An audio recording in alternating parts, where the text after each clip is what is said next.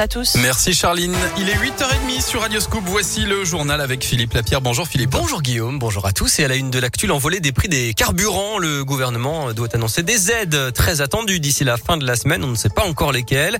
Et en attendant, les candidats à l'élection présidentielle en profitent pour faire leurs propres propositions. Yannick Jadot, par exemple, propose un chèque énergie élargi à 16 millions de Français. Marine Le Pen, Anne Hidalgo et Arnaud Montebourg préféreraient une baisse des taxes quand Jean-Luc Mélenchon, lui, veut bloquer les prix. prix Du nouveau dans les TGV Paris-Lyon, d'ici le début de l'année prochaine, toutes les rames vont être remplacées pour être plus spacieuses et mieux éclairées. Et pour cause, l'ouverture à la concurrence approche. Au printemps, d'autres compagnies vont pouvoir faire circuler leurs trains sur le territoire français. Et la très rentable ligne Paris-Lyon est déjà dans le viseur des opérateurs italiens et espagnols. Alors pour faire la différence, la SNCF est au petit soin, en particulier pour sa clientèle business, qui représente un tiers des voyageurs. Jean Rouche est le directeur des TGV sur le quart sud-est. Il y a plus de places, il y a 10% de places en plus. En particulier grâce au réaménagement, il y a moins de places 4x4. Le siège en première classe est complètement refait avec une grande table, une petite tablette additionnelle, un miroir de courtoisie pour réajuster la cravate ou un petit coup de rouge à lèvres. Également des liseuses individuelles et surtout des ports USB pour chacune des places. Donc toute l'ambiance est refaite, le confort est amélioré. Ça fait plusieurs années qu'on se prépare à l'ouverture du marché, évidemment, c'est clair. Et depuis plusieurs années sur Paris-Lyon, nous innovons et nous attirons de nouveaux voyageurs. Même si dans ces temps de crise sanitaire, évidemment, nos repères sont un peu bousculés, mais on sent qu'on va dans le bon sens. Vous avez plus d'infos sur radioscoop.com. Dans l'actualité, deux anciens joueurs de l'Olympique lyonnais au tribunal à Versailles à partir d'aujourd'hui.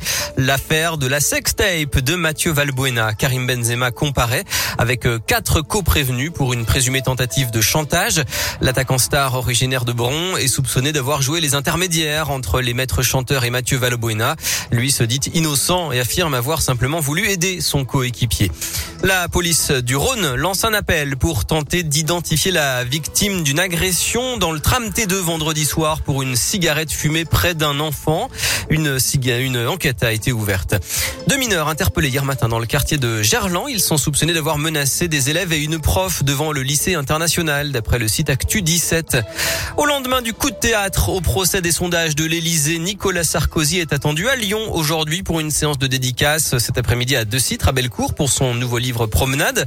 Le tribunal hier a ordonné son audition comme témoin et malgré son immunité présidentielle, il pourrait être amené par la force publique pour être entendu le 2 novembre au procès de ses ex-collaborateurs. Faut-il supprimer le pass sanitaire pour ceux qui refuseraient la troisième dose de vaccin? C'est la question au cœur d'un conseil de défense sanitaire aujourd'hui. Deux des 6 millions de personnes éligibles à ce stade ont fait le rappel. Alors êtes-vous prêt à recevoir une troisième dose de vaccin? C'est la question du jour sur radioscope.com. Un mot de sport avec du foot et Lille qui reçoit le FC Séville ce soir en Ligue des Champions. Hier, Paris a battu Leipzig et en Ligue Europa, l'OL se déplacera demain à Prague contre le Sparta.